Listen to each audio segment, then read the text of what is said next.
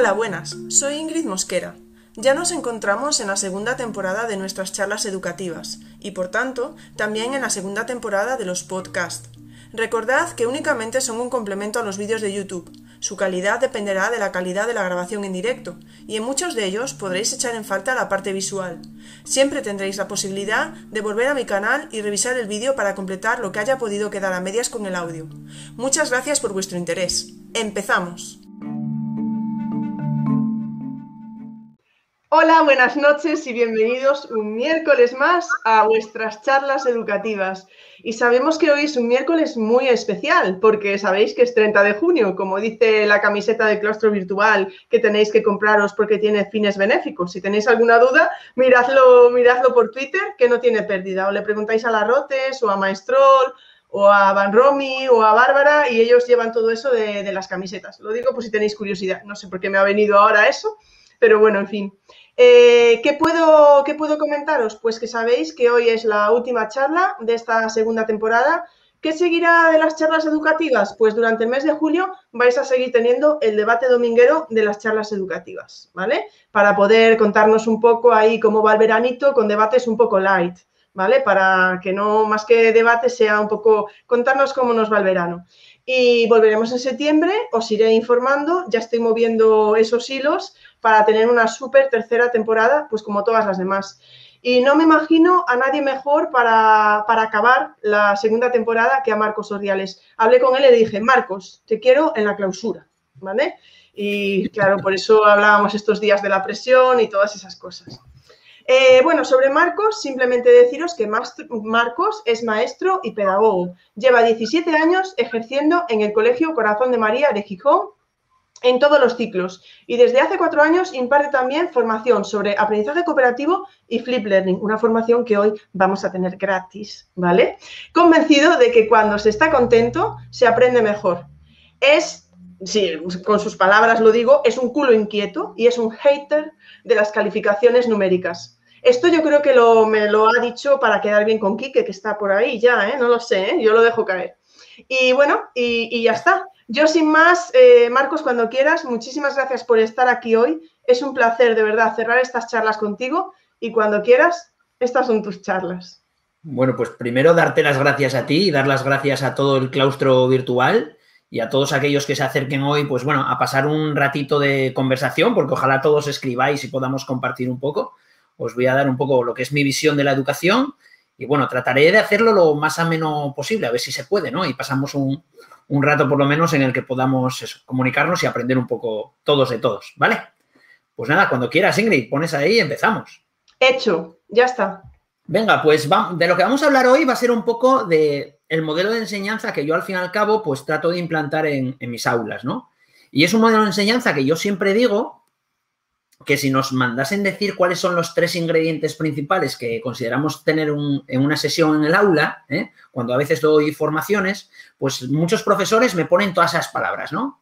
Motivación, atención, em, empatía, innovación, cariño, interés, y nos salen ahí un mogollón de palabras que, que, bueno, que son muy importantes, pero que muchas veces, y me ha pasado muchas veces cuando hablas con otros docentes, pues que se les olvida la que para mí es la principal. ¿eh? Y para mí la principal es esta que os voy a poner ahora, que es que haya aprendizaje. Y es porque muchas veces pues aparece que llenamos todas nuestras aulas de fuegos artificiales, ¿no? Lo digo muchas veces y, y llenamos, sí, muchos fuegos artificiales, pero al final, ¿qué han aprendido los niños, no? Pues al final, yo lo que considero es que lo que odio es que los niños les pase esto. ¿eh? Y es que muchas veces llegan ahí, ¿eh? se meten ahí conocimientos, se los tragan todos, nos los vomitan en un, en un examen, como lo queráis llamar, ¿no? Prueba escrita, una prueba, bueno, como os dé la gana, ¿eh? Y a los dos días, bueno, primero les aplaudimos, lo han hecho muy bien, los padres en casa nada más que llegan y ¿qué has sacado, hijo? ¿Qué nota has sacado? Nadie les pregunta, pues, qué has aprendido, qué has fallado, en qué te has equivocado para el próximo día, ¿no? Lo importante es la nota, ¿no? El 8, el 7, el 9, cuando el 8, el 7, el 9 tampoco nos dan nada de información, ¿no? Como eso ya lo habéis hablado ya en muchas sesiones de evaluación, ahí ya no voy a meter que hay otros expertos por ahí, pero es una cosa que yo detesto. Entonces, bueno, como queremos conseguir que haya un aprendizaje, bueno, pues entonces vamos a tratar de primero hacernos preguntas y es primero, ¿nos gustaría ser alumnos de nuestra propia clase? Fijo que está frase ya la habéis visto por ahí por Twitter unas cuantas veces. Yo la primera vez que la escuché fue a John Berman, uno de los creadores de la Flip Classroom, ya hace unos cuantos años. Y una vez que veamos si queremos o no, que a mí fue lo que me pasó, ¿no? Porque yo al principio empecé a reproducir de alguna manera aquel modelo que había sufrido de alguna manera en la enseñanza, pues entonces es cuando uno ve que hay diferentes metodologías, diferentes técnicas, que se tiene que formar su propio batido. Y a unos les gustará más el batido con mucha gamificación, otros les gustará el batido que sea con mucho aprendizaje cooperativo, otros hacen una mezcla de todo, ¿no? Pues al final todos tenemos que ir buscándonos la vida para tratar de fomentar ese aprendizaje de lo que yo estaba hablando, ¿no? Hace un momento, ¿no? Ese aprendizaje, no solo quedarnos con los fuegos artificiales, ¿eh? Y posteriormente, pues de vez en cuando, ¿eh?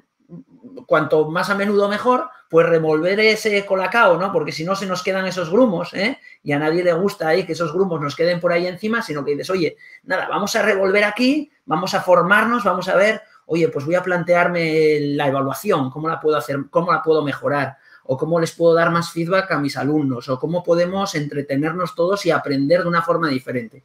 Bueno, pues ese al fin y al cabo es el modelo que a mí me llevó tras unos años a decir, bueno, pues mi batido quiero que sobre todo se forme con, y cogí mis pilares, ¿no? Y mis pilares son el aprendizaje cooperativo, sobre todo.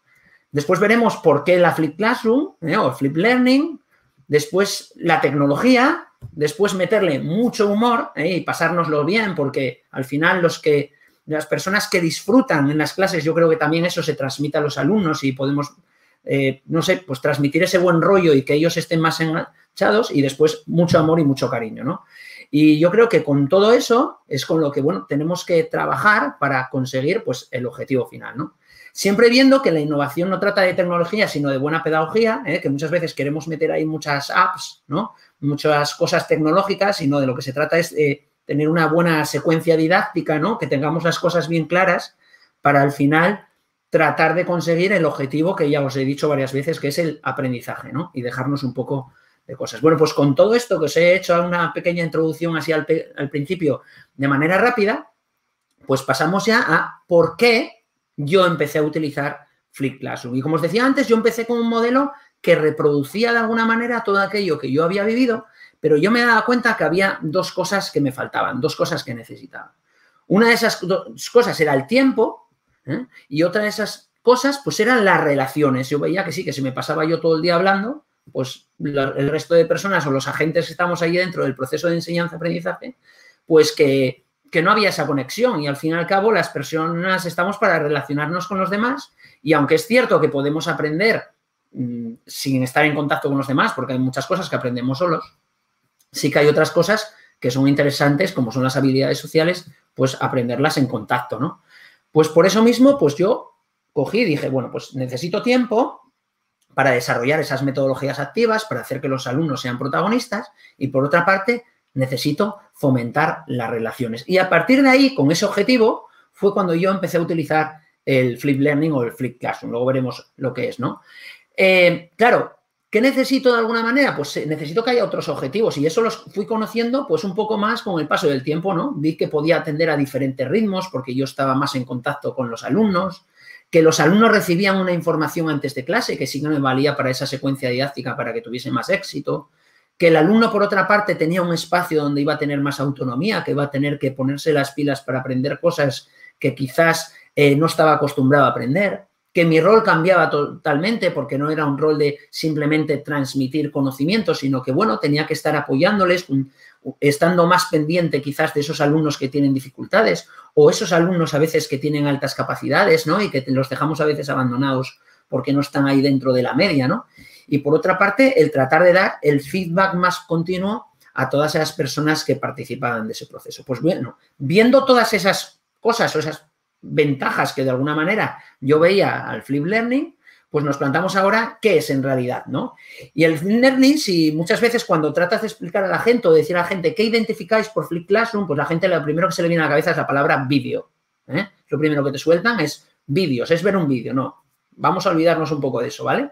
Lo que trata es que esa fase de instrucción directa o de eh, transmitir conocimientos pasa de estar en el aula a estar en el espacio individual. De ahora en adelante vamos a llamar espacio individual a cuando el niño está solo, espacio grupal cuando el niño está con otros, ¿no? Cuando estamos en el aula. Vale, pues esa transmisión de conocimientos pasa al espacio individual. ¿Y qué hacemos en el espacio grupal? Pues tenemos que crear algo dinámico e interactivo para que haya una participación. Es decir, eso que muchas veces nos quedamos con que haya un vídeo, no se trata solamente de que haya un vídeo o un podcast o un texto, no. Tenemos que de alguna manera transformar el espacio grupal para que sea un espacio dinámico e interactivo. Pues si no, nos quedamos en una práctica educativa en la que es ver un vídeo. Y luego veremos las connotaciones, ¿no? Por lo tanto, el resumen de alguna manera es este. Es un espacio individual con una instrucción directa, una transmisión de conocimientos o un repaso de esas ideas previas que a lo mejor son interesantes para el trabajo y luego luego veremos las connotaciones de eso, ¿no?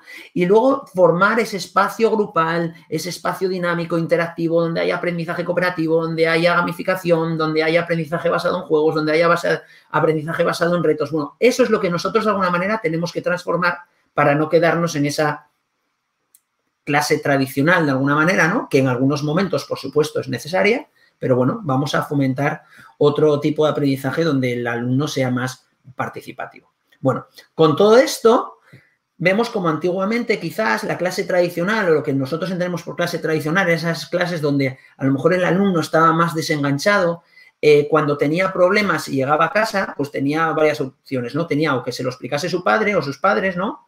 O que fuese a una clase particular.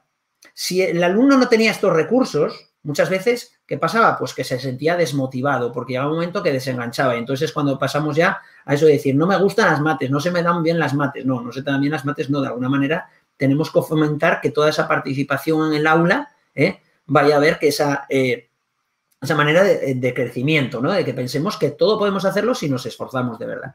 Pues esta clase tradicional, de alguna manera, con lo que sería eh, la Flip Classroom, pues cambia un poco. En casa van a tener una motivación de que van a tener acceso a un contenido que nosotros vamos a escoger, si va a ser por medio de un vídeo, si va a ser por medio de un texto, si va a ser por medio de una infografía, si va a ser por medio de un podcast. Es decir, nosotros tenemos que pensar en cómo les vamos a hacer llegar o les podemos hacer eh, una forma de que sean de varias maneras, ¿no? Ya hay alguna editorial en este sentido que está trabajando con el Flip Learning y de alguna manera les da el conocimiento que los alumnos escogen por medio de vídeo, por medio de infografía, por medio de podcast, por medio de texto. Bueno, el alumno escoge y a partir de ahí, pues creamos un tipo de actividades cooperativas en el aula, ¿eh?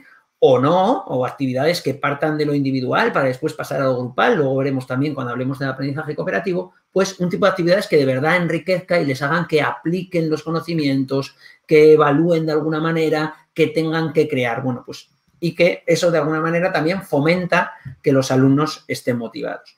Bueno, pues eso al final es el resumen ¿eh? de que, cómo funciona la Flip Classroom, porque al final hay que tener en cuenta que el aprendizaje es resultado de lo que el alumno hace y piensa y que nosotros en el aula tenemos que promover que el alumno haga y piensa. No vale de nada que nosotros estemos hablando continuamente ¿eh? y que el alumno en ese momento pues esté distraído pensando en otras cosas. Esos momentos de escucha podemos mantener la atención un periodo de tiempo, pero al final si no están motivados sabemos que los alumnos van a desconectar. Bueno, pues nuestra misión cuál es? Promover que los alumnos hagan y piensen.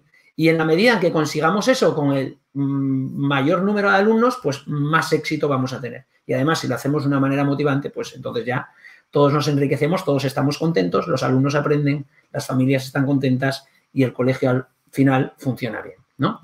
Bueno, pues de alguna manera, lo que tratamos de hacer en esta Flip Classroom es dejar lo que es la fase de recordar y comprender, podríamos incluir y comprender en lo que sería el espacio individual. Es decir, hacemos un recordatorio, qué es lo que sabes sobre este tema, ¿eh? por medio de, como os decía, varias técnicas, vídeo, podcast, infografía, texto, lo que queráis. ¿Por qué normalmente la gente recurre al vídeo? Bueno, pues recurre al vídeo porque de alguna manera ahora es lo más llamativo. Yo también siempre digo que quizás dentro de unos años eh, lo que nos encontremos sea un holograma que salga así, tipo la guerra de las galaxias, ¿no? Y salgamos ahí nosotros dentro del ordenador y salgamos explicando las cosas y digan ellos, jolín, vaya guay que está esto, ¿no? Pero ahora mismo lo que más llama la atención es el vídeo. Bueno, pues por eso utilizamos el vídeo, es lo más significativo del Flip Learning. ¿Para qué? Para que después en el aula tengamos que promover esas actividades de comprender, aplicar, analizar, evaluar y crear. ¿Qué ocurre muchas veces? Bueno, pues lo que nos ocurre es que, bueno, aquí tenéis una serie de verbos, ¿no? Luego la presentación no tengo ningún problema en compartirla por, por internet ¿eh? y que la podáis ver, o sea que no hay ningún problema. Bueno, hay una serie de verbos de lo que es la taxonomía de Bloom, qué tipos de preguntas podemos hacer para fomentar cada uno de esos procesos cognitivos, tanto de orden inferior como de orden superior. ¿eh? Y al final lo que pretendemos es que esa pirámide que nos salía ahí, de alguna manera la vamos a convertir en un rombo. Un rombo que la parte de abajo sería lo que trabajamos en el espacio individual, recordar y comprender. Una parte media que sería lo que trabajaríamos en el aula, aplicar, analizar y evaluar. Y con el paso de las sesiones, con el paso de las unidades didácticas, podemos crear un proyecto cuando los alumnos ya tienen los otros escalones, de alguna manera, de la taxonomía de Bloom bien afianzados. Porque al fin y al cabo, si tratamos de crear algo sin tener ni idea de los conocimientos, sin saber cómo aplicarlo, va a ser bastante difícil que los alumnos lo entiendan, ¿no? Es como mandarles a los alumnos que hagan una máquina compleja cuando no tienen los conocimientos ni de lo que es una máquina simple, ni lo que es una máquina compleja, ni cómo funciona, ni lo que es una polea, ni lo que... Quiero decir, hay que tener unos conocimientos, por supuesto, eso siempre. Esos conocimientos luego los tenemos que saber aplicar y posteriormente podremos crear algo, porque la fase de creación, pues claro, eh, necesitamos que, que todos los pasos anteriores estén bien afianzados, ¿vale?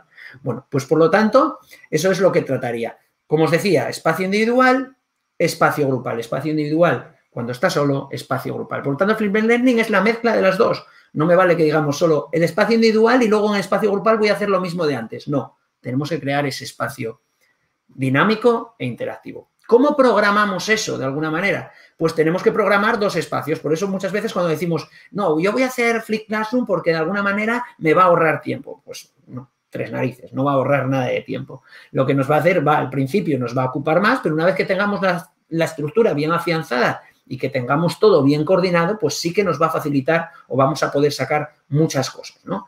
Por ejemplo, actividades previas. Tenemos que tener en cuenta cuál es el objetivo principal. Imaginaos que el objetivo principal es trabajar la multiplicación, ¿vale? ¿Qué tarea de aprendizaje vamos a mandar? Pues eso, les vamos a mandar un vídeo, ¿cómo les vamos a mandar ese vídeo? Eh, les vamos a mandar un podcast, les vamos a mandar una infografía, les vamos a mandar un texto. Tarea de reflexión. ¿Qué van a hacer ellos con eso? Porque claro, cuando nosotros les mandamos ver un vídeo, ver un vídeo no significa trabajar un vídeo. Y entonces ellos les pueden dar al play, pueden estar viendo un vídeo de YouTube en su teléfono móvil a la vez que pasa lo otro y no lo están trabajando el vídeo, no tienen ni idea de lo que está pasando ahí. ¿Cuál es la técnica que yo siempre aconsejo? Pues una que ya conocéis la inmensa mayoría de vosotros porque sois profes hipermotivados si estáis aquí. ¿Cuál es? Pues es las notas Cornell. Yo, por ejemplo, en primaria, las notas Cornell para mí simplemente es ver el vídeo y decir, qué he aprendido, qué dudas tengo y un pequeño esquema o dibujo del aprendido. Simplemente, esas son unas notas corner bastante simples ¿eh? y que hacen que ellos tengan que ya no ver el vídeo, trabajar el vídeo. Habrá otros que digan, pues mira, yo les voy a dar un formulario o yo voy a decirles que por medio de Puzzle vamos a tener que hacer, contestar unas preguntas. Es decir, cada uno ya escoge y en función también de las herramientas TIC que tenga. Porque yo, por ejemplo, en mi cole no tenemos herramientas TIC de un iPad o una tablet para cada uno, ¿no? Entonces, bueno, en función de la edad, bueno, pues podré ir utilizando la herramienta que mejor me venga. A lo mejor, pues eso, hago un formulario de Google, hago iPassel o me quedo en las notas Cornell si a lo mejor. ¿Qué pasa? Que lo que tengo que decir es, quiero tener información, o puedo hacer un quizzes también, ¿eh? Quiero tener información sobre cómo han asimilado esos conocimientos o cómo no los tienen asimilados. Si no quiero tener información, notas Cornell. ¿Quiero tener información? Pues entonces ya tengo que utilizar otras herramientas, como puede ser eso, lo que les decía, Puzzle, eh, formularios, un quizzes mismamente, que para los pequeños un quizzes les viene bastante bien y lo hacen en forma de juego y les resulta bastante llamativo. Entonces, nosotros escogemos esa secuencia didáctica para ese momento previo. ¿Qué pasa? Que el profe ya tiene información. Si tú has decidido las notas Cornell, no, te vas a encontrar con las dudas al día siguiente, ¿no? A no ser que les digas que te las manden. Pero si tú has escogido cualquiera de las otras porque quieres tener información, tú ya tienes unos datos. ¿Qué han entendido? ¿Qué preguntas han fallado? ¿Qué preguntas han acertado? Las que han fallado, esos que tienen bastantes dudas. Al día siguiente ya puedes proponer una secuencia didáctica en el aula donde vayamos a hacer hincapié sobre todo en esos aspectos en los que ellos han cometido errores o en los que más errores habéis visto o más dudas, ¿vale? Cuando llegamos al aula, el objetivo es el mismo. ¿eh? El objetivo es eh, aprender a multiplicar, imaginaos. ¿Qué actividades voy a proponer? Bueno, pues eso es de lo que hablaremos luego un poco de lo que es el aprendizaje cooperativo, ¿no? ¿Cómo lo voy a evaluar? Bueno, pues ahí cada uno ya tiene que analizarlo, ¿no? Y luego si voy a seguir utilizando, si las tengo, si dispongo de ellas, pues esas herramientas TIC. ¿eh? Entonces, bueno, al fin y al cabo, esto es la manera de programar una sesión de Free Classroom, que un resumen así un poco más visual, pues sería este, ¿no? La fase de recordar y comprender en el espacio individual, con un vídeo, una infografía, texto, notas corner, formularios y pases, incluso para un texto de PDF, pues podemos utilizar el Perusal, ¿no? Y después, en el espacio grupal, tratar de desarrollar metodologías activas en el aula, bien sea con aprendizaje cooperativo, integrando esas, vamos a hablar de inteligencias múltiples, ¿no? O esos estilos de aprendizaje o esas formas de aprender que tenemos todos, pues hacerlos de alguna manera que cuantos más medios entre esos estímulos va a ser más fácil que aprendan. No significa que cada uno tengamos un estilo de aprendizaje, una inteligencia múltiple, pero sí que cuantos más estímulos entren, pues mejor, ¿no? Ahí trabajamos la parte de evaluar, analizar y aplicar y cada ciertas sesiones nos pasamos ya al aprendizaje basado en proyectos, que ya es lo que es crear y de alguna manera es, es, el objetivo, ¿no? Que sepan aplicar todas esas cosas a la vida diaria, que es lo que es el aprendizaje basado en proyectos. Bueno, ¿Qué es importante? Enseñarles a trabajar los vídeos, porque los vídeos, por mucho que nos pensemos, si nunca nadie les ha enseñado a trabajar un vídeo, no saben trabajar un vídeo. Y esto da igual que os lo diga para una persona de infantil, de primaria o de secundario, de bachiller. Si nunca has trabajado un vídeo, hay que enseñarles, hay que entrenarles a trabajar un vídeo. Por lo tanto, el primer vídeo podemos hacerlo en el aula. ¿eh? Es lo que se llama la flipping class. Vamos a ver el vídeo y, eh, profe, cuando eh, queráis parar el vídeo porque queráis anotar algo, ¿eh? pues decís stop y entonces ellos dicen stop y copian la definición si sale la, en el vídeo, ¿no? O espera, que esto ha salido algo interesante, para un momento, para un momento, entonces paramos y después, pues el profe echa de alguna manera un vistazo a las libretas, va viendo, pues oye, quién ha tomado más notas, quién no, pues tú te has quedado corto, oye, pues tú has copiado todo y tampoco hace falta que copies todo, ¿no? O incluso si hay niños con dificultades, podemos optar ya por ponerles preguntas específicas que sean lo que ellos tienen que buscar o incluso que sea de rellenar huecos si tienen a lo mejor un, nivel de lectoescritura que no es demasiado desarrollado, pues bueno, no vamos a decirles que copien todo lo que han aprendido con el vídeo. Nos vamos a lo específico que queremos que aprendan esos niños ¿eh? y les dejamos unos huequecitos ¿eh? y que ellos rellenen. Bueno, pues al fin y al cabo es eso, enseñarles a trabajar con esta metodología para al final conseguir que ese aprendizaje eh, sea el que nosotros deseamos. Porque al final, eso, podemos dedicar el tiempo eh, que tenemos a enseñarles todo lo posible o podemos dedicarlo a ayudarles a aprender todo lo posible. Y eh, estoy seguro que hay profesores que les encanta llegar al aula y decir, pues oye, yo voy a dar mi lección magistral ¿eh? y que los alumnos escriban. Y, no dudo que en algunos momentos los puedes tener enganchados, pero quizás no es todo ese tiempo que tú te pienses, ¿no? Y si no, nos podemos poner de ejemplo nosotros en las sesiones de formación, ¿no? Cuando vamos a una sesión de formación y a lo mejor no nos interesa, por mucho que a lo mejor el equipo directivo nos haya dicho que tenemos que estar centrados, pues a lo mejor cada uno está pensando en su milonga, ¿no? En su preocupación. Bueno, pues ayudémosles, estemos cerca de ellos y motivémosles para tratar de conseguir el, máximo provecho de ese proceso de aprendizaje. Y entonces, ¿qué ocurre? Que para aprender, nos dice Héctor Ruiz Martín, ¿no? que yo creo que ha sido uno de los grandes descubrimientos para todo el claustro virtual, que cuando enseñamos a alguien consolidamos el conocimiento porque cuando colaboramos, evocamos, explicamos con nuestras palabras, explicamos de maneras diferentes, vemos nuestros puntos de vista, nos motivamos encima mucho más. Cuando ves que un niño está explicando otra cosa a otro y otro dice, ostras, ¿no? Y entonces ahí ya vemos mogollón de vídeos. Ahora no me sale el nombre, ¿no? De, del profesor de la Universidad de Harvard, ahora no me sale el nombre, que tiene un vídeo espectacular donde él explica cómo cambió su visión eh, del aprendizaje por pares, ¿no? De eh, hacerles una pregunta y que ellos tengan que dialogar y a partir de ahí crear conocimiento, crear aprendizaje, pues de alguna manera, ¿cómo podemos llegar a eso? Por medio del aprendizaje cooperativo. Y digo el aprendizaje cooperativo porque el aprendizaje cooperativo muchas veces hay gente que se confunde un poco de lo que es, ¿no? Entonces vamos a entrar en decir, ¿qué es el aprendizaje cooperativo? Pues bueno, pues es el uso didáctico de pequeños grupos que al final nos van a servir para maximizar el aprendizaje de todos aquellos miembros es, decir, Eric Masur, ahora, gracias por escribirlo ahí, que me acaba de venir, Eric Masur. Eh, todos esos grupos nos va a servir para que generemos más aprendizaje, ¿vale? No solo el tuyo, no decir, oye, me voy a aprovechar yo esto, sino que yo también tengo que aportar, tengo que tratar de promover el aprendizaje de los demás. Y entonces tenemos aquí que el principal objetivo, y esto hay que dejarlo muy claro, es que aprendan para mejorar su rendimiento en la evaluación individual como resultado de aprendido en grupo.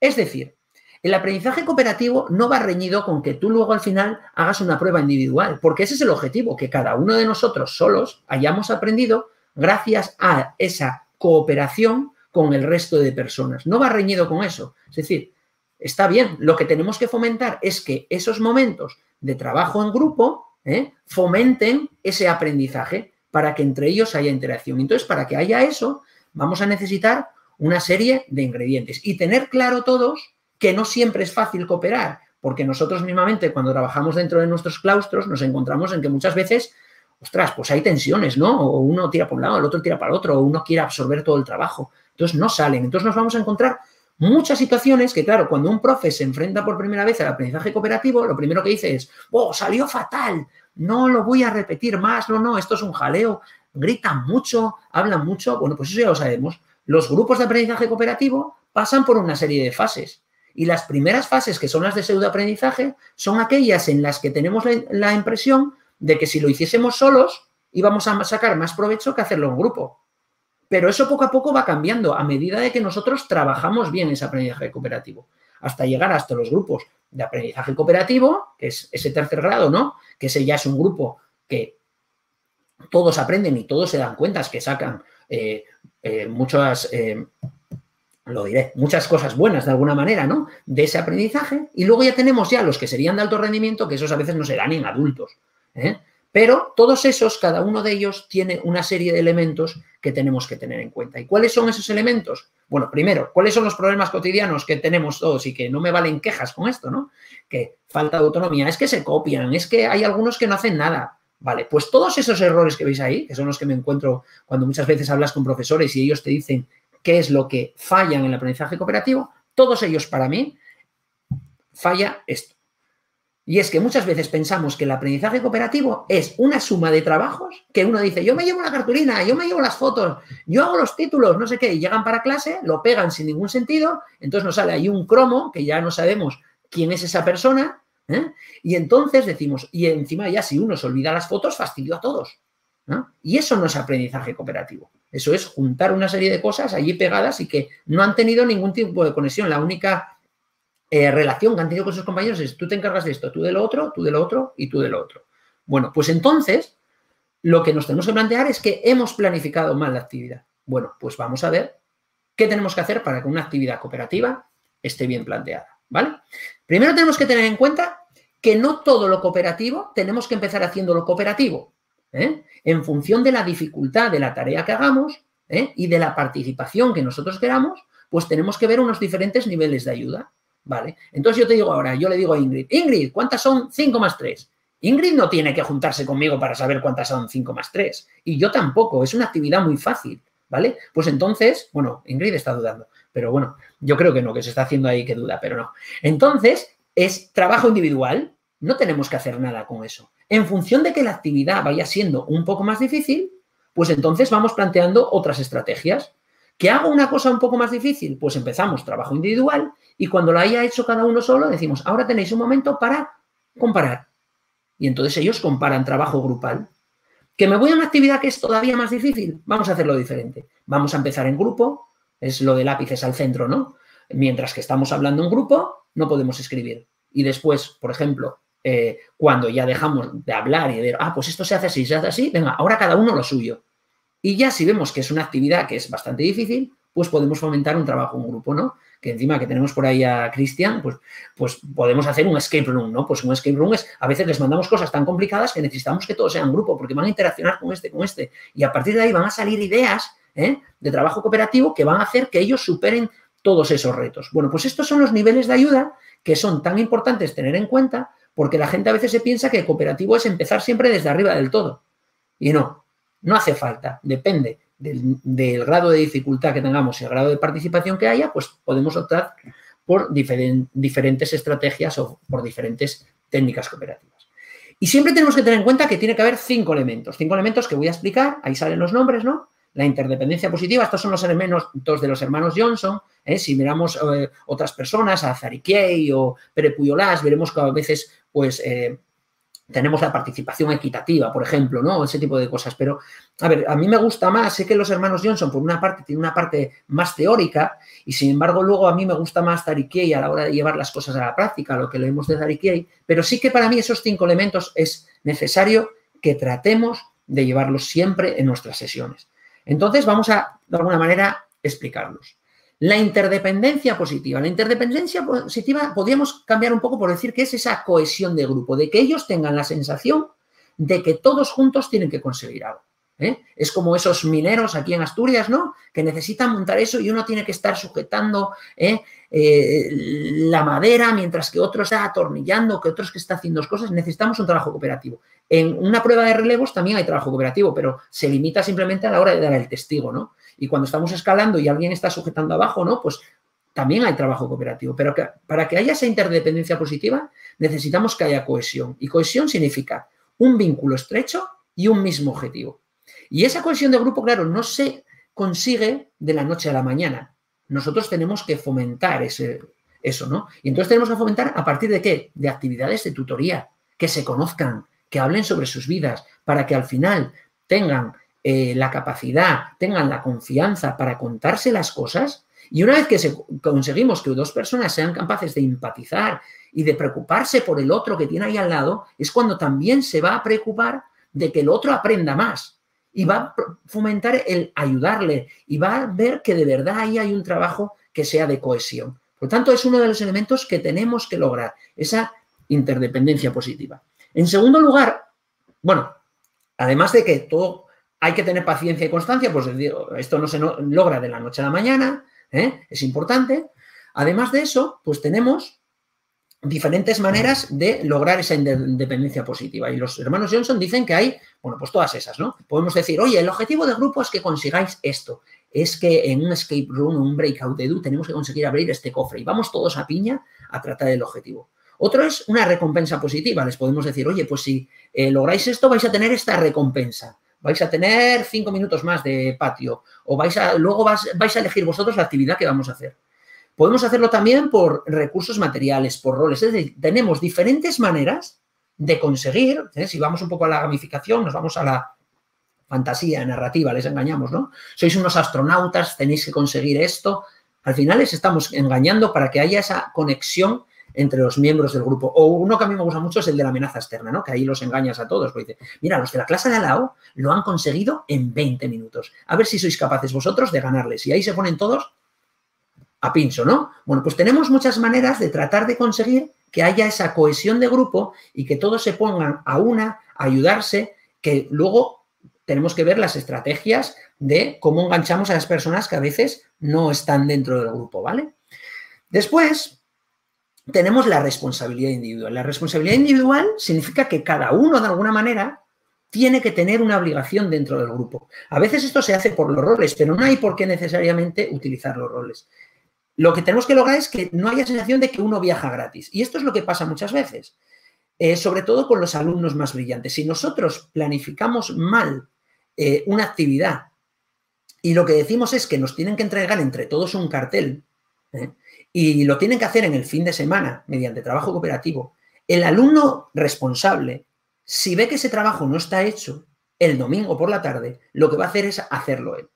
Y entonces vamos a quemar a esos alumnos que son los que muchas veces pueden aportar muchísimas cosas a esos compañeros que a veces tienen más dificultades. Por lo tanto, para no quemarles tenemos que planificar muy bien la actividad.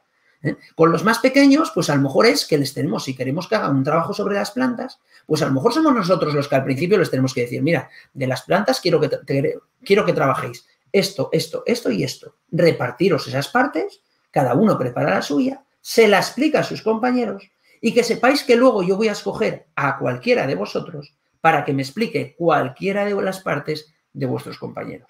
Ahí ya estoy creando una responsabilidad individual y una interdependencia positiva, porque todos dependen de todos, porque yo le puedo mandar a Ingrid que explique mi parte o a mí me puede tocar explicar la de Ingrid. Por lo tanto, soy yo el que tengo que planificar eso. Es cierto que después, si ellos ya son mayores y tienen esas estrategias, porque a veces nos encontramos en alumnos de secundaria que nunca han trabajado en cooperativo y hay que empezar también diciéndoles las partes que queréis que trabajar y, oye, vosotros sois libres de distribuiroslas cada uno la que quiera, a lo mejor por sus puntos de interés, por lo que quiera, pero al principio tenemos que planificarlo o estar seguros de que lo están haciendo bien. Entonces el profe no puede estar sentado en la mesa corrigiendo, no, se tiene que estar pasando por los grupos, echando un vistazo a eso que está pasando ahí, ¿vale?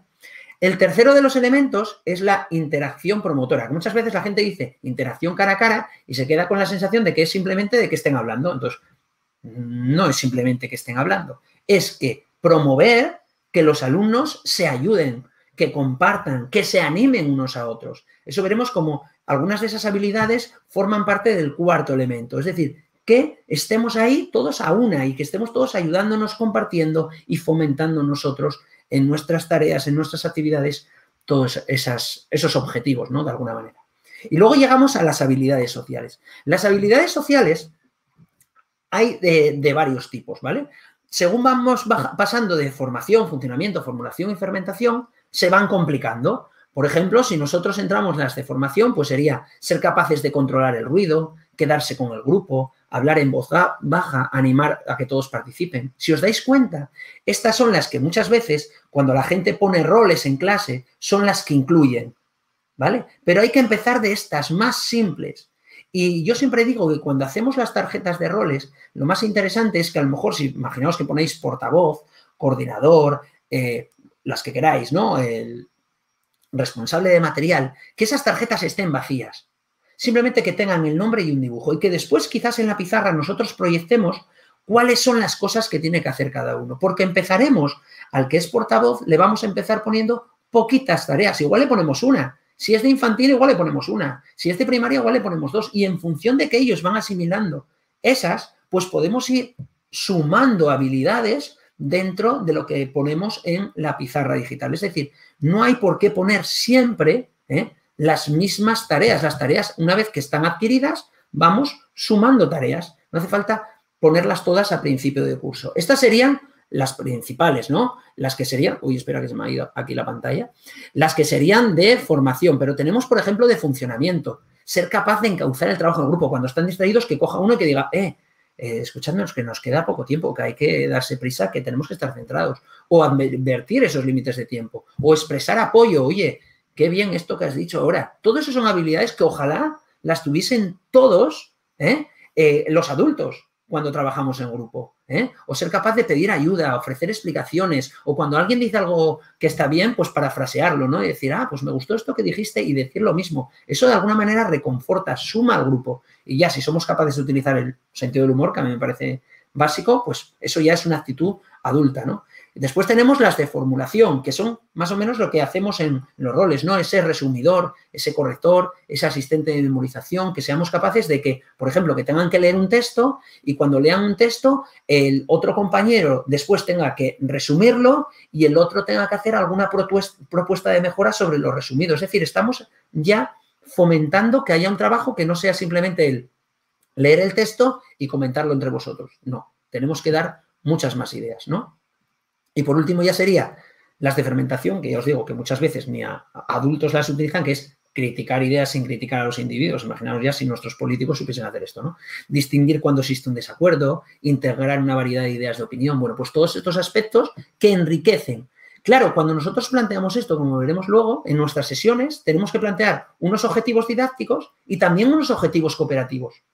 Pues esto es lo que nos tenemos que plantear. Y en la pizarra lo escribimos todo hoy vamos a intentar aprender a tal. Y después, y vamos a tratar de trabajar en silencio, ser capaz de pedir ayuda a los compañeros. Es decir, que lo sepan bien claro cuáles son los objetivos, por una parte académicos y por otra parte sociales, ¿vale?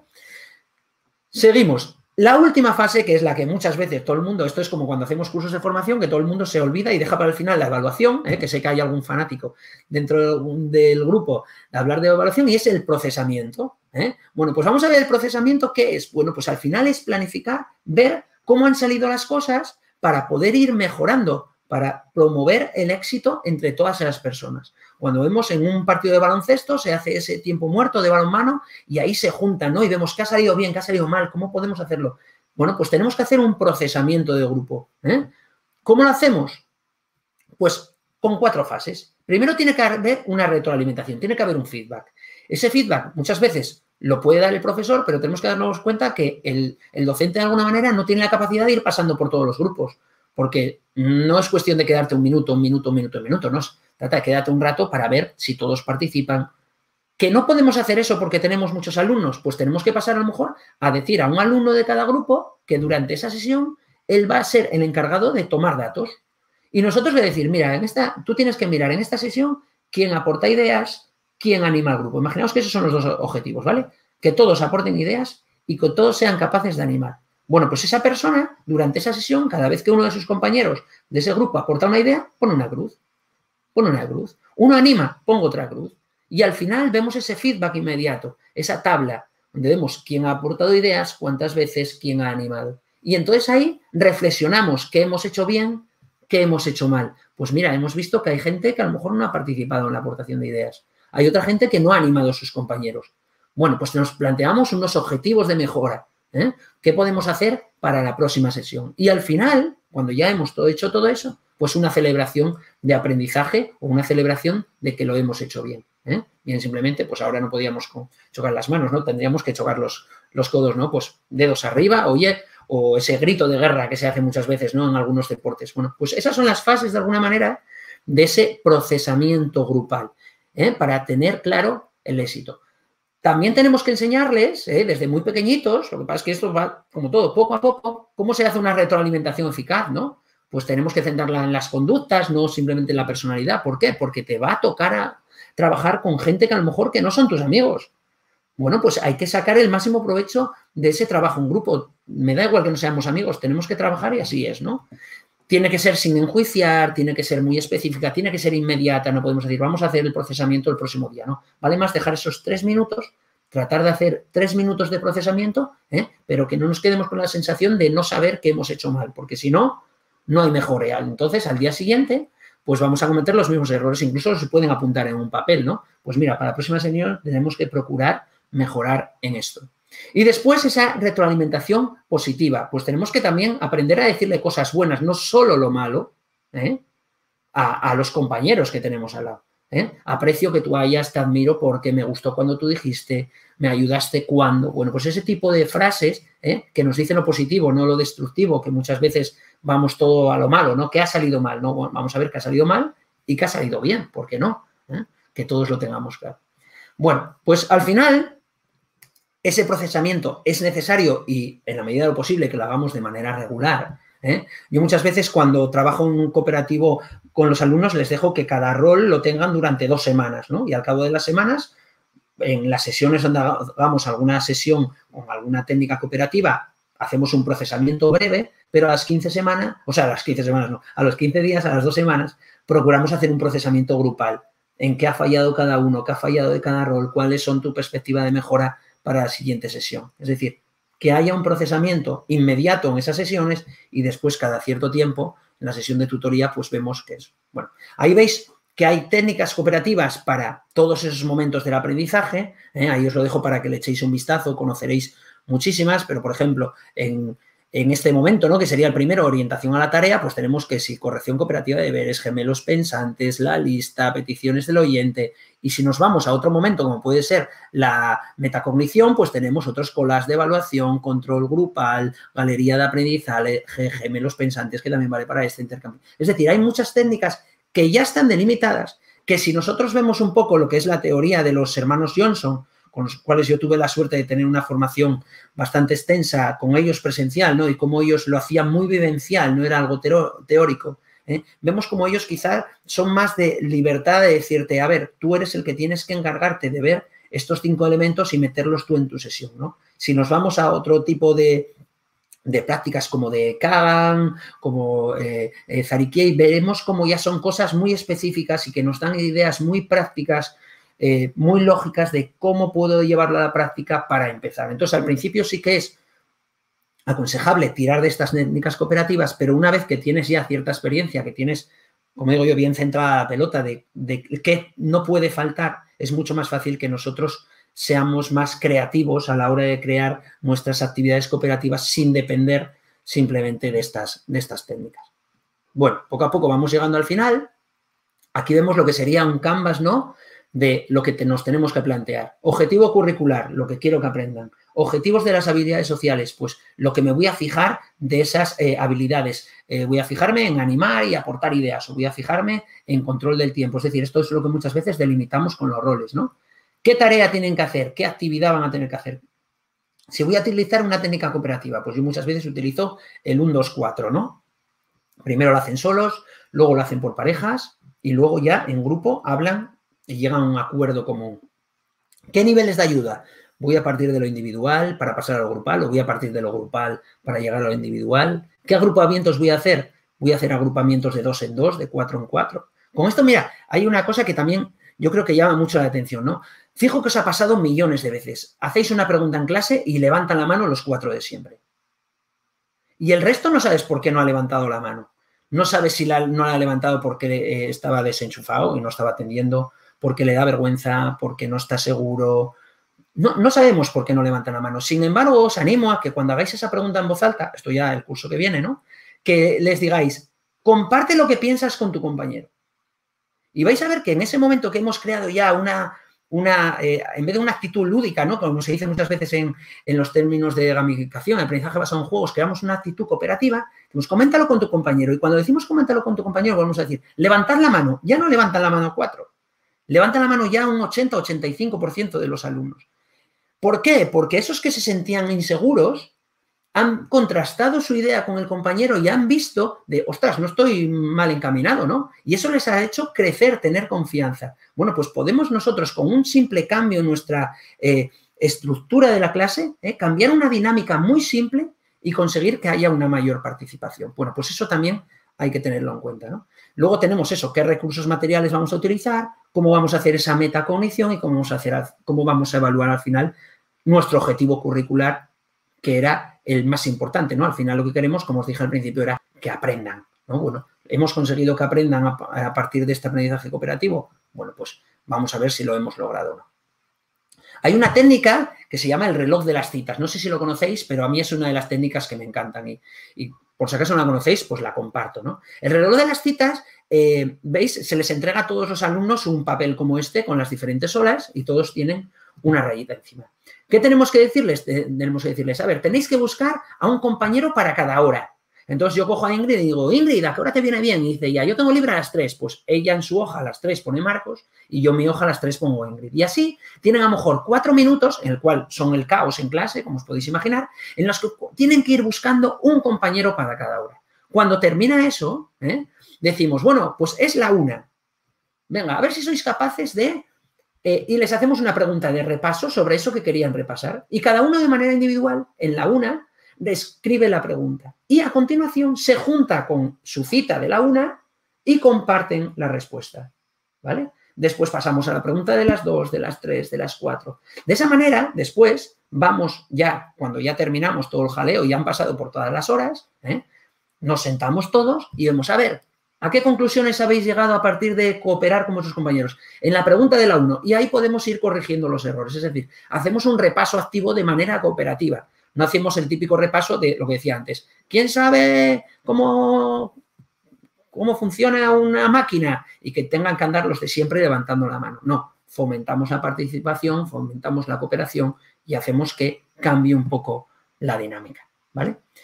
¿Por qué? Porque en educación hace falta muchas veces olvidarnos de ese yo, de esa clase magistral, ¿eh? y pensar un poco más en ellos. Esto es como una anécdota que había cuando la canción de We Are the World, ¿no? Con Michael Jackson, pues se comenta que el productor a la entrada de ese estudio puso un cartel con un cubo debajo que ponía dejen aquí sus egos, ¿no? Pues dejemos un poco nosotros nuestros egos, esa, eso querer nosotros solamente participar, sino que sean ellos los auténticos protagonistas. ¿Eh? Yo creo que es bastante importante ¿eh? que ellos sean de verdad. Y luego recordar una cosa muy importante. Y encima veía por el chat que por ahí alguien lo comentaba. Estamos trabajando con personas y las relaciones siempre generan conflictos. Y si no os animo a que os vayáis, bueno, como estos de Gran Hermano, ¿no? Os metéis con vuestros mejores amigos en una casa rural durante, no voy a decir ya ni 15 días, os metéis 5 días ¿eh? y vais a ver que aunque sean vuestros mejores amigos, va a haber conflictos. Bueno, pues como va a haber conflictos, aprovechaos de ellos para hacerles crecer, para hacerles ver cómo tienen que salir de esa generación de conflictos, porque está clarísimo que a partir del aprendizaje cooperativo podemos trabajar pues estos conflictos, bueno, la tutoría entre iguales mismamente, el programa de tutoría entre iguales va un poco en ese, en ese plan, ¿no? Bueno, pues todos somos diferentes, todos tiene que haber una inclusión, eh, tratemos también que los alumnos de necesidades educativas pues se vean dentro de esos grupos cooperativos, tenemos que nosotros también fomentar esas actividades que estén planteadas también para ellos y estar atentos a que no haya una discriminación. Bueno, pues con todo esto, pocas cosas bien hechas, compartidas por muchos, es ese modelo PVC, ¿eh? que yo creo que es el objetivo de todos, que hagamos poco, pero que lo que hagamos, que lo hagamos bien. Y nada más. Muchas gracias a todos. Espero que os haya resultado por lo menos algo interesante para esta última sesión de, con Ingrid. Y nada, abierto a todas las dudas o preguntas que, que queráis hacer y que os planteéis. Bueno, Marcos, tengo que decirte que nos has dado una lección magistral, pero en el, buen sentido de la palabra. Y bueno, hay muchísimos comentarios. Por supuesto, queremos esa presentación, la queremos. Mm, me da igual ponerla en chat, pero si no, luego me la pasas a mí por Twitter y la metemos en Twitter y la dejamos en el comentario fijado del vídeo también. Para quien entre en YouTube, ¿vale? Sabéis que si no lo comparto mañana, yo por Twitter pongo, ayer tuvimos una sesión impresionante de clausura, Marcos estuvo más o menos a la altura, y ahí, y, metemos ahí la presentación también y la dejamos en YouTube. Pero me voy a las preguntas como si, porque hay muchas, ya te aviso, ¿eh? Vale, vale, vale. Pero bueno, los, los, comentarios ya creo que algunos los has ido viendo tú, pero es lo que digo yo, cuando os encontréis un poco de bajón, os venís aquí al chat en directo, porque vas a ver que han dejado comentarios muy positivos, como no podía ser de otra manera. A mí me ha encantado, de verdad. Vamos a empezar por el principio, espero no olvidarme de ninguna. Tomás pregunta si utilizas alguna rutina de pensamiento. Sí, a ver, eh, están las clásicas, ¿no? El típico veo, pienso, me pregunto, está el puente. Y a mí una que me gusta mucho es qué sé, qué quiero saber y al final de la, de la sesión, al final de la unidad didáctica, qué he aprendido yo creo. Pero claro, yo ya no las incluyo tanto sobre el método free learning. Al fin y al cabo ya son estrategias que tú utilizas para enriquecer eso, ¿vale? Pero sí que eh, ciertas rutinas de pensamiento, por supuesto que son muy positivas. Y encima es que el compara contrasta, ¿no? Les sirven para muchísimas cosas que nosotros damos, por supuesto, que ellos saben hacer muchas cosas que ellos tienen dificultades. Entonces, pero como todo hay que entrenarlas, ¿eh? Porque esto pasa también en las formaciones, cuando haces una rutina de pensamiento, parece que la gente se queda ahí, escribiré, no escribiré, ¿qué haré? ¿no? Bueno, pues, sí, bueno si veis que me falta alguna pregunta o algo, me la volvéis a poner al final, ¿vale? Eh, Cristina Gómez nos dice, ¿cómo se gestiona el aprendizaje cooperativo cuando un alumno llega nuevo al cole a mitad del curso? Pues, a ver, yo diría sobre todo trabajar esa cohesión de grupo, tratar de integrarle lo antes posible, tratar de meterle en un entorno con unos compañeros que sepáis que le vayan a aportar confianza y que además le puedan ayudar en caso de que tenga dificultades, pero integrarlo lo más rápido posible, igual que nosotros nos gustaría que si entramos en un claustro a mitad de curso en una sustitución, pues tratando de estar en la sala de profesores con él, ¿no? Y hablar con él y tratar de hacerle partícipe de la dinámica del colegio. Esto es exactamente lo mismo. Ahora aprendizaje... no, sigue, sigue, perdona, sigue, sigue. Que el aprendizaje cooperativo al final es eso, fomentar las relaciones para sacar el máximo partido de cada uno y estos nos sirvan. Nosotros somos los primeros que nos tenemos que poner de ejemplo, pues que no vale con que tú, eh, a mucha gente, y a mí me pasa a veces, ¿no? Eh, ¿Qué es el aprendizaje cooperativo para muchos profes? Tú te haces la programación de lengua, tú la de mate, tú la de naturales y tú la de sociales, y luego las juntamos y todos tenemos las de todos. No, así no aprendemos y así no cooperamos, así cada uno nos está aportando lo que puede saber. Cuando yo estoy haciendo la de mate, pues si me están, estoy con tres personas al lado que me están diciendo, oye, recuerda la rutina de pensamiento que habéis hecho vosotros ahora, ¿no? O recuerda que hay que meter esto. Bueno, pues enriquecemos, pues entre todos crecemos. Si no, nos quedamos simplemente pues en poner suma de todo y, no queda constancia de nada. No sé, Marcos, si eso que acabas de decir tiene algo que ver con lo que pregunta Cristian, que dice, según tu opinión, ¿qué diferencia hay entre trabajo cooperativo y colaborativo? A ver, ¿sabes lo que pasa? Que yo eh, no lo diferenciaría tanto, o sea, yo no lo diferencio. Yo le echo, eh, eh, por una parte, lo que digo es que hay mucha gente que piensa que el cooperativo es, eh, a ver, ¿cómo, lo explico? Porque muchas veces esto genera conflicto. A ver, mismamente en la traducción en inglés no hay tanta diferencia. Yo lo que digo es que el cooperativo es una cosa que tú tienes que entrenar para que ellos lo sepan hacer bien. ¿Eh? Y el colaborativo ya es cuando se supone que, eh, que lo van a saber hacer bien por ellos mismos, ellos solos. Entonces, yo no lo diferencio, es decir, para mí el aprendizaje colaborativo es una de las fases del cooperativo. Cuando llegas a un cooperativo de alto rendimiento en el cual tú no tienes que ayudar a los alumnos para que hagan un determinado trabajo, es que has llegado a esa fase, del colaborativo. Yo es como lo entiendo, ¿vale? Habrá otra gente que los diferenciará y dirá, pues cuando reciben ayuda, esto es cuando no.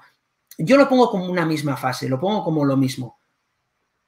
¿Qué ocurre? Que en el colegio tenemos que enseñarles y muchas veces damos por supuesto que sepan, saben hacer un, un trabajo colaborativo y, y, no lo saben hacer. Bueno, pues a través de ese cooperativo de alto rendimiento sí que lo vamos a conseguir. No sé si me he explicado de alguna manera, pero es mi idea después de leer eso a muchos autores, muchas diferencias y ver que al final para mí es una evolución uno del otro.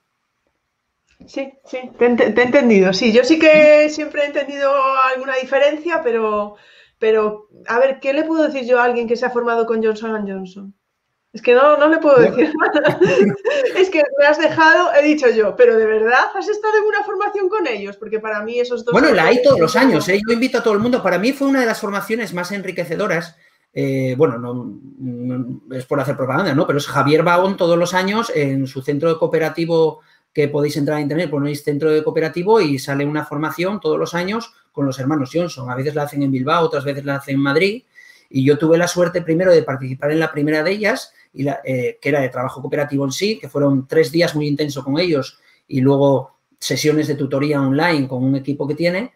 Eh, después pasé a hacer otro curso de evaluación y resolución de conflictos mediante el aprendizaje cooperativo, también con ellos, otra vez en Bilbao. Y para mí fueron seis de los días más enriquecedores a nivel docente de, que, pude tener. O sea, es que fue increíble, porque encima no era algo teórico, sino que tú lo vivenciabas de alguna manera. En la práctica estabas todo el día haciendo cooperativo, ¿no? Cómo trabajar esa presión de grupo. O sea, son esos cursos y cuando ves las charlas educativas, están ahí, ahí, ¿verdad? Ahí, justo ahí. Se explican también como... Es que es, es, increíble. Yo cuando... Oye, que no pongas esa cara, que estoy hablando en serio. Pero me parece de verdad que nos quedamos en el chat como, ¿de verdad has estado con ellos? Porque, bueno, para mí son un referente totalmente, claro. A mí hay varias cosas en tu charla que no he comentado, pero que mm, como aprovecho, como yo estoy aquí, puedo mm, detener el chat cuando quiero, tengo poderes, pues para un momento. Me gustó mucho porque yo siempre hablo y lo hablamos en todas las charlas, ¿no? Porque vienen, hacen una gamificación maravillosa como nos hizo Tomás aquí o lo que sea, o, u otros compañeros, pero siempre decimos, pero las cosas hay que hacerlas gradualmente, ¿no? O sea, no puedes hacer... Y sin embargo, yo eso no lo había escuchado en el aprendizaje cooperativo y tiene todo el sentido. Es decir, no, no pretendas que llegues a clase y de repente vayan a estar trabajando en cooperativo sin más. No, tienes que, hay unas fases y bueno, te vas a encontrar problemas, etcétera. Y bueno, eso tengo que decirte que me pareció muy interesante también. Y otra cosa que ahora no me acuerdo, pero cuando me acuerde te la diré, así que paso otra pregunta, ¿vale? Vale, perfecto. Mónica pregunta, ¿pero cómo introduces los roles? Lo, que nos has dicho, ¿cómo lo registras?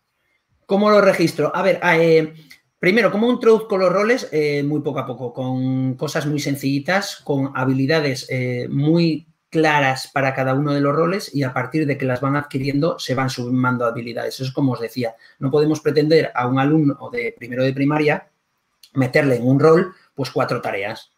No, vamos a plantearle una o dos y cuando tengan adquiridas esa una o dos pues pasamos a otra. Tranquilamente tenemos todo un curso para desarrollarlo. Ojalá fuesen capaz de desarrollar esas cuatro habilidades todos a lo largo de todo el curso. Bueno, pues vamos poco a poco, no tenemos prisa.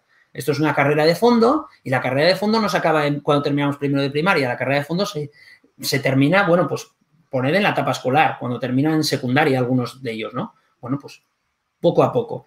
¿Cómo lo registro? A ver, se puede hacer un diario, ¿no? Y yo al final eh, lo que suelo hacer es, o cada 15 días, eh, ellos tienen que, quién le ha tocado cada rol, cuáles eran esas habilidades de cada rol y al final hacemos una, eh, bueno, se puede hacer una lista de cotejo, se puede hacer una escala de valoración ¿eh? en la que ellos pueden poner cuando, eh, bueno, pues el grado de adquisición, si lo han hecho bien, si lo han hecho mal, ¿qué? y después poner en las observaciones, pues qué error he cometido y cómo lo puedo mejorar.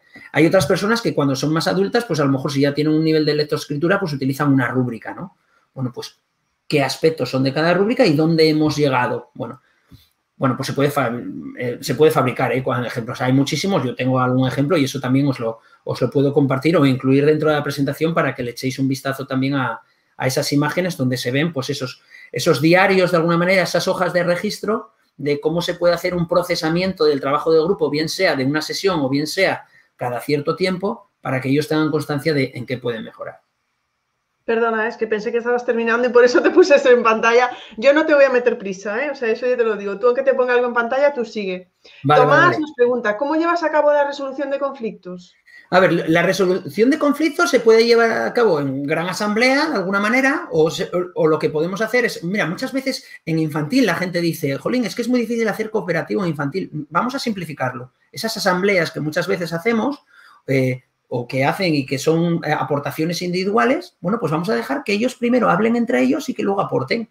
Pues esto es lo mismo para la resolución de conflictos. Cuando hay un conflicto, podemos tratar de que ellos vean una solución a ese conflicto, que la saquen entre ellos en pequeños grupos y a partir de eso haya una aportación con eh, las cabezas numeradas, ¿no? Dices, en este grupo hay cuatro personas, venga, numeraros del 1 al 4 y yo al azar voy a decir, en este grupo, de lo que habéis estado hablando, el número 2 me cuenta lo que habéis dicho. Es decir, aprovecharnos de todo este eh, eh, forma de trabajar cooperativa para en algunos momentos ¿eh? llevarlo a la práctica. Esto no significa que siempre tengamos que hacer cooperativo.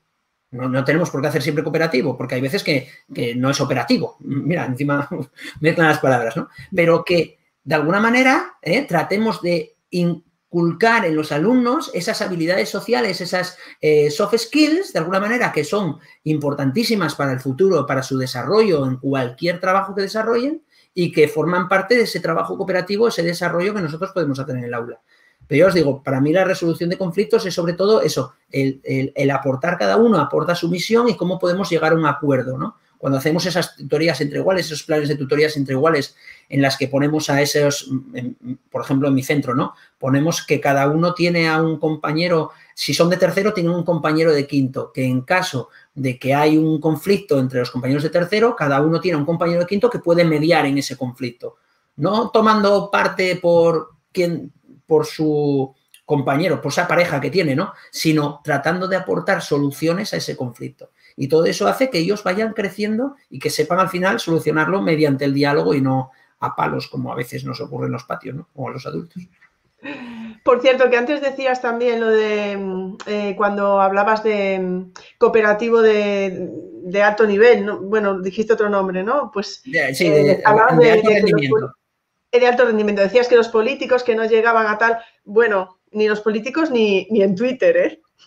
Ah, en Twitter también hay mucho eso de, eh, como decías, era criticar la idea sin criticar a la persona. A ver si en Twitter también se toma eso, ¿no?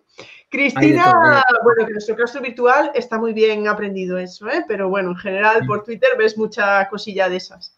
Cristina dice, ¿cómo se crean los grupos cooperativos en base a sociogramas, que dice ella, afinidades, conocimientos?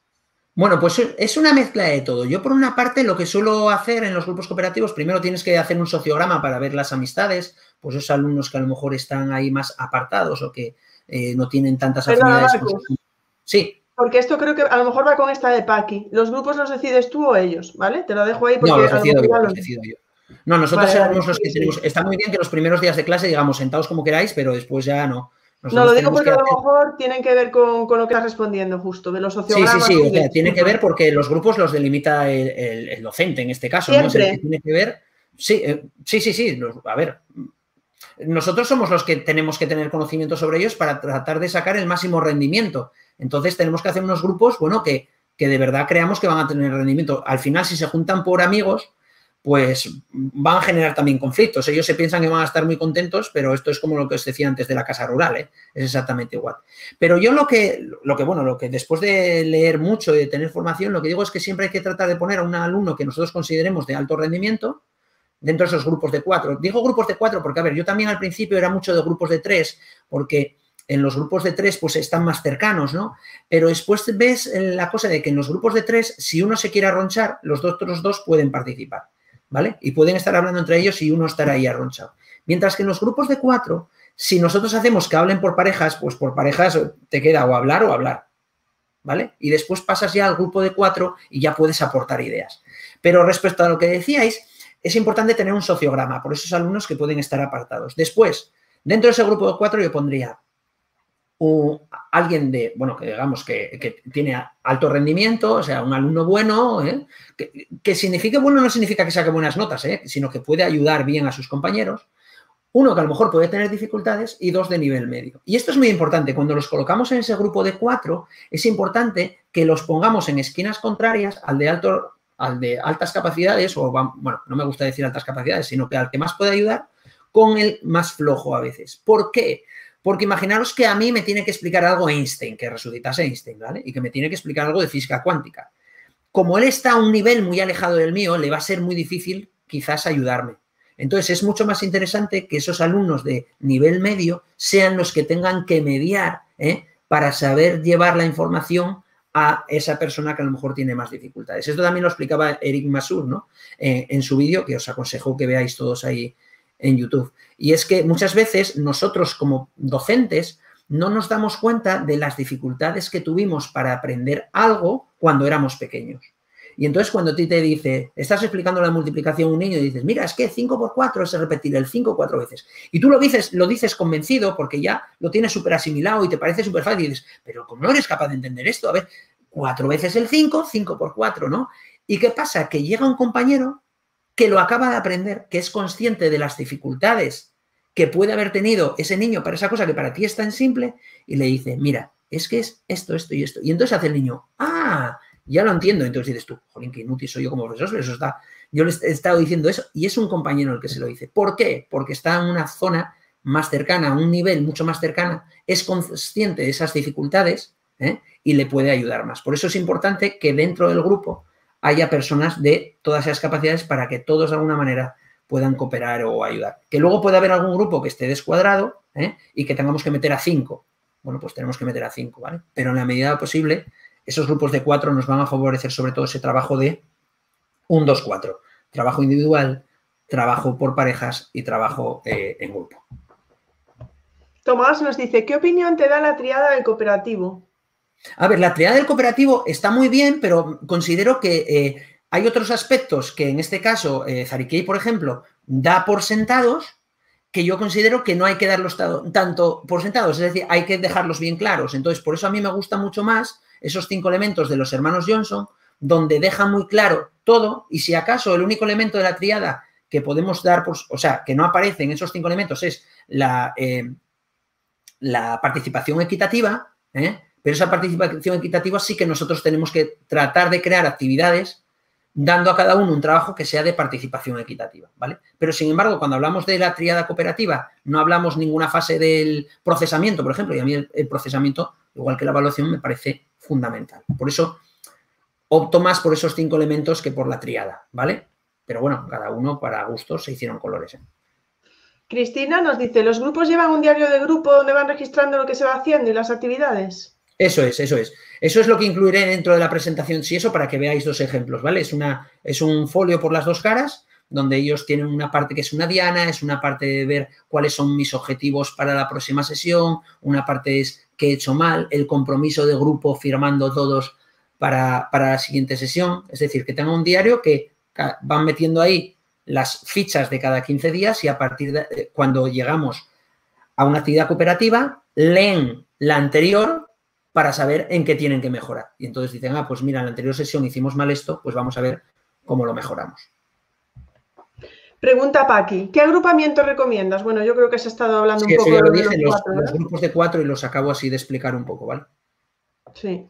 Cristina pregunta, ¿los grupos cooperativos son fijos para todo el curso? ¿Están compuestos por los mismos alumnos? Bueno, como os decía antes, los, el que los debe decidir yo creo que es el docente siempre. ¿eh? Y para el mismo curso, hombre, se pueden hacer por se puede hacer para el mismo curso, eh, pero yo recomiendo ir cambiándolos cada trimestre. Ahora, si vemos que un grupo funciona bien y que tenemos miedo que no vaya a funcionar bien, lo podemos mantener perfectamente. Pero es importante que en las actividades de tutoría también fomentemos esa cohesión de grupo, ¿vale? Eso sí que es importante que no lo debemos olvidar. Muchas veces nos quedamos con la cohesión de grupo simplemente en los momentos iniciales del curso. Pero también nosotros podemos plantear, oye, cuéntale a tus compañeros de grupo por ejemplo, ¿quién es tu, ¿cuál es tu lugar favorito o tu actividad de tiempo libre favorita? Ya estamos compartiendo cosas de nuestra vida. O si estamos trabajando con adultos, eh, háblanos de, sin decirnos quién, háblanos de cuáles son las cualidades de tu mejor amigo. Háblanos eh, que si hubiese un incendio en tu casa, ¿qué cosa cogerías? Y estás hablando de cosas muy íntimas, cosas personales, que tú compartes con los demás y que eso genera una confianza ¿eh? y que hay al final esa cohesión. Entonces, bueno, yo creo que, que todas esas cosas las tenemos que ir nosotros puliendo para al final, pues eso, lograr que esas habilidades mejoren en todos ellos. Rocío dice, ¿con qué cursos trabajas? ¿Cuántas horas? Te voy a preguntar yo, ¿en qué horario? ¿A qué hora te levantas? ¿A qué hora desayunas? No, nos, quedamos con el pues, Mira, yo eh, estuve trabajando nueve años en primer ciclo. ¿Eh? Y, primer ciclo me estoy enamorado del primer ciclo. ¿eh? Y todavía no, bueno, no he tenido la suerte de volver a primer ciclo, pero me acuerdo este año, al principio de curso, cuando a Cerdán le tocó ir a, primero de primaria y estaba así un poco ahí con miedo, no sabía qué hacer, ¿no? Y esas cosas. Y ahora fijo que está encantada, ¿eh? porque son súper cariñosos y vamos, es una etapa brutal. ¿eh? He estado muchos años en primer ciclo, después pasé a segundo ciclo, pero además doy clases de science en, en quinto y sexto.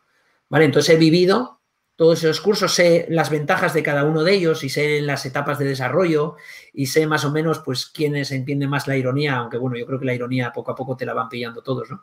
Pero, pero yo creo que es muy enriquecedor y que muchas veces eso, no queremos salir de nuestra zona de confort y nos quedamos aislados en un ciclo y ojalá todos pasásemos por, por todos los ciclos para, trabajar con ellos y que así no nos encontremos con que hay profesores de, de sexto de primaria que un día les mandan a hacer una sustitución en primero y que no tengan ni idea de, cómo tratarles y que les tratamos a veces como una manera pues muy infantil cuando se les puede tratar como adultos, siempre bueno, partiendo de unas premisas que tenemos que ser conscientes de su desarrollo. Quique, atención. Una charla impresionantemente buena, pero yo con mi pregunta. Instrumentos y técnicas de evaluación en cooperativo, ¿cómo se traspasa la nota? ¿Cómo se traspasa la nota? A ver, como decía antes, eh, la nota es individual. Si estamos hablando de un objetivo académico, ¿eh? la nota es individual. Vamos a dejarlo en la evaluación cualitativa, ¿vale? Es individual. ¿eh? Yo la nota, ya sabéis que mm, no me gusta la nota, me obligan a ponerla a final de curso y entonces al final tengo que transcribir toda esa información cualitativa, o sea, el grado de adquisición de esas habilidades, de alguna manera tengo que transcribirlo a un número, ¿vale? Pero lo odio a muerte. ¿eh? Entonces, al final lo que estamos evaluando nosotros como cooperativo es qué habilidades cooperativas ellos han desarrollado o tienen que desarrollar. Entonces, al final, esas técnicas pues, eh, puede ser una lista de cotejo, puede ser una escala de valoración, puede ser una rúbrica. No las he incluido dentro de la presentación porque no quería estar aquí dos horas dándoos la paliza con el cooperativo, ¿vale? Pero sí que la puedo incluir si queréis en la presentación. Incluyo alguna lista de cotejo, escala de valoración del cooperativo, de cómo ellos se pueden evaluar dentro del grupo. Pero ya os digo, y esto no va reñido con nada del cooperativo, y, es una pregunta muy explícita que se, que se la hicimos a los hermanos Johnson.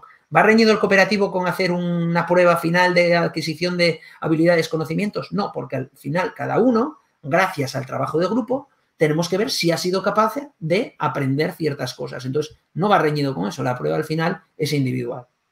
Bueno, Cristian te pone ahí un mensaje que a lo mejor lo entiendes tú. Ah. Mucho mejor las charlas que los robots que dibujan solos, Marcos. Yo creo que sí, sí, es que, personal. Sí, bueno, venga, lo cuento, hombre. Es que a Cristian y a mí, en una formación que estábamos dando los dos, participábamos también como alumnos y nos dieron una serie de objetos y nos dijeron que con eso teníamos que conseguir un robot que pintase, ¿vale? Y eran unos rotuladores, una pila, una pinza, unos cables. Y bueno, eh, Cristian, Cristian sabe mucho de gamificación.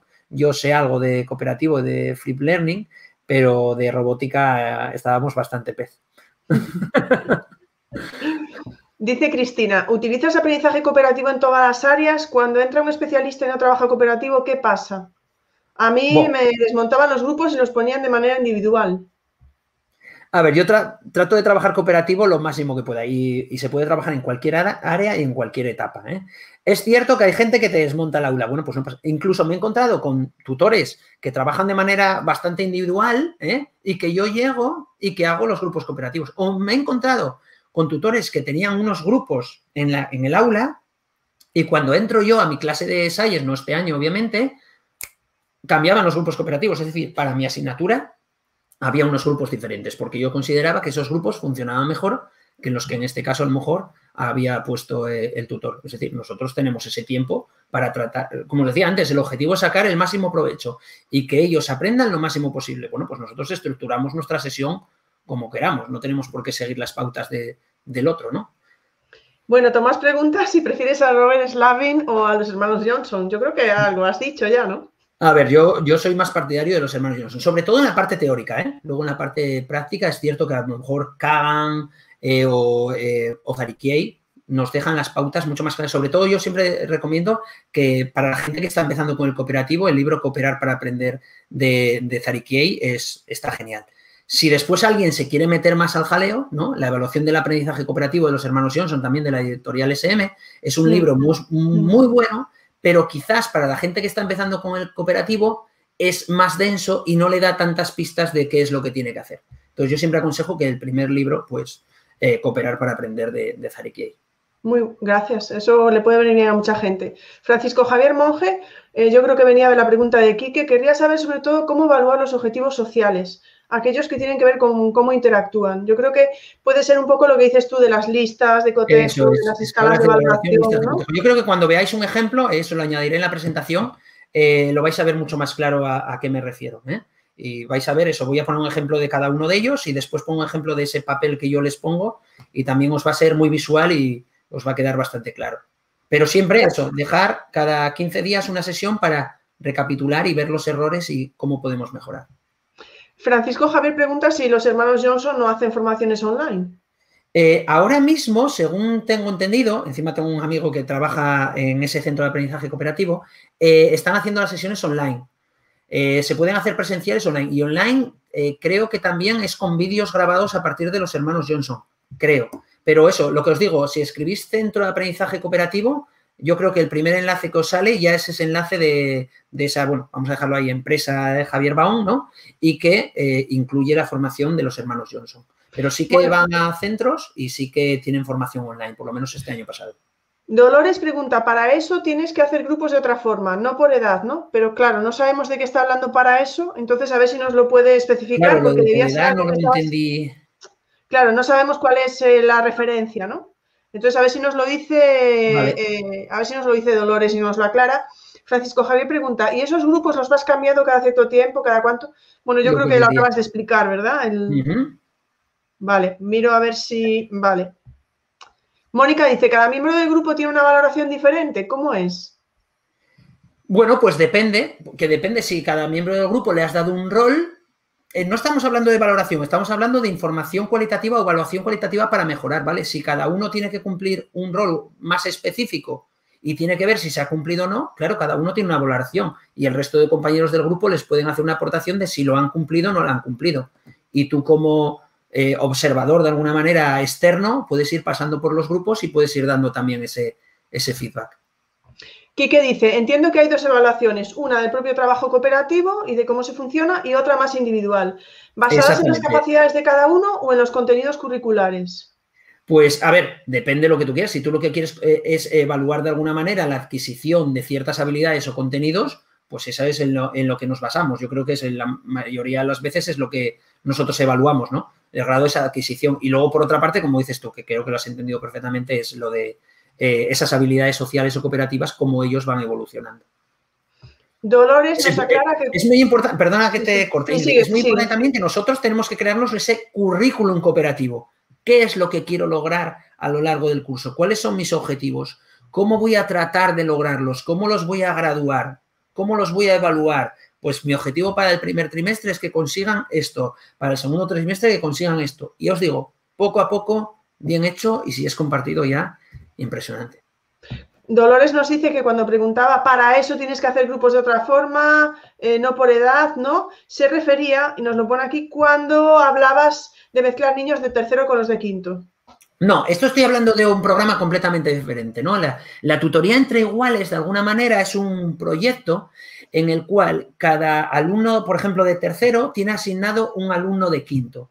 Y si un alumno de tercero tiene un conflicto, recurre a ese alumno de quinto para que haga de mediador y resuelva el conflicto entre esos dos alumnos de tercero, ¿vale?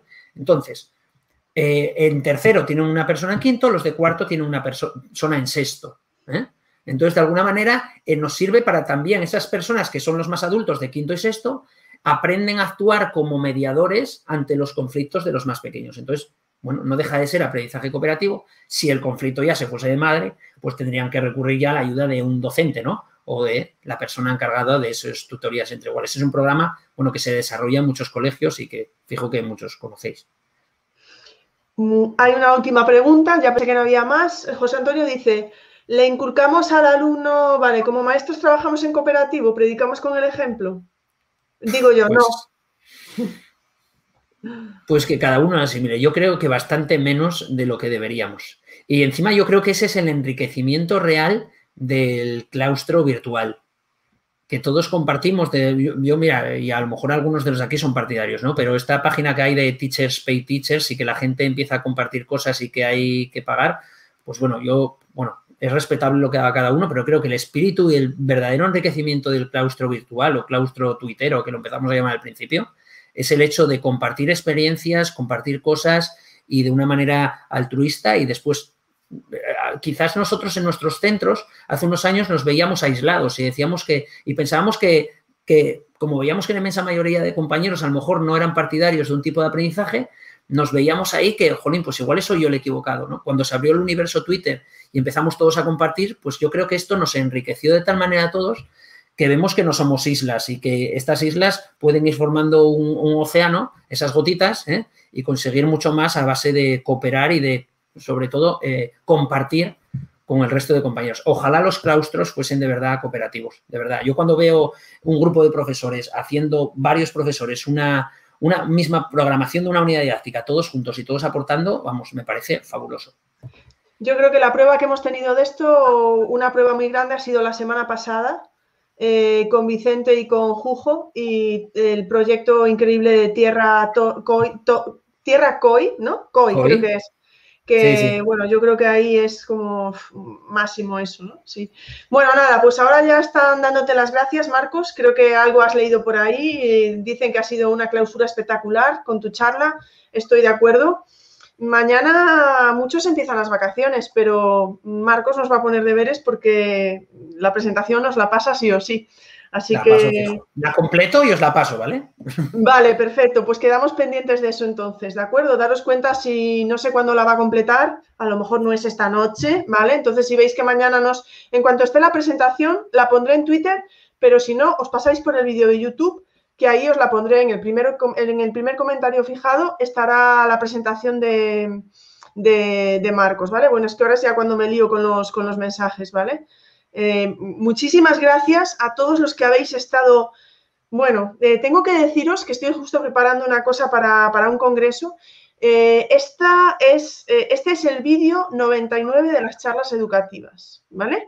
Para que os hagáis una idea, Marcos, por los pelos no fue el vídeo 100, pero es el vídeo 99 de las charlas educativas. No llevamos 99 semanas, ¿vale? Porque sí que es verdad que hay charlas offline, todas esas donde habéis estado colaborando muchísimos de vosotros, pero el vídeo es el 99 dentro de la lista de reproducción. Si vais a la lista de reproducción de las charlas educativas en mi canal, pues hay 99 con el de hoy.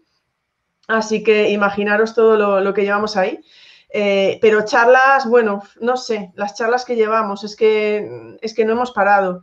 Y bueno, nada, ahora te estoy, poniendo por aquí todos los mensajes, como puedes ver que, que estáis por aquí. Eh, bueno, pues nada, muchísimas gracias a todos. Marcos, de verdad, ha sido una charla excepcional para cerrar esta segunda temporada. Muchísimas gracias a ti también. Si os apetece el domingo, estamos ahí con el a, a ti por invitarme. por favor, habla. Muchas gracias a ti por invitarme y a toda esa gente, bueno, pues que ha querido compartir este, este rato ahí de, bueno, de conversación o de dudas sobre esto, haciendo mis aportaciones, que bueno, son aportaciones como todo particulares dentro de la formación que he tenido y que nada, que buen verano a todos y que sigamos todos compartiendo mucho por este claustro virtual. Gracias, Ingrid. Muchísimas gracias, muchísimas gracias a todos. Seguimos en contacto en verano, estoy segurísima, y volvemos con las charlas en septiembre. Un abrazo. Muchas gracias por haber escuchado este podcast. Si os apetece, nos vemos en el siguiente. Un saludo.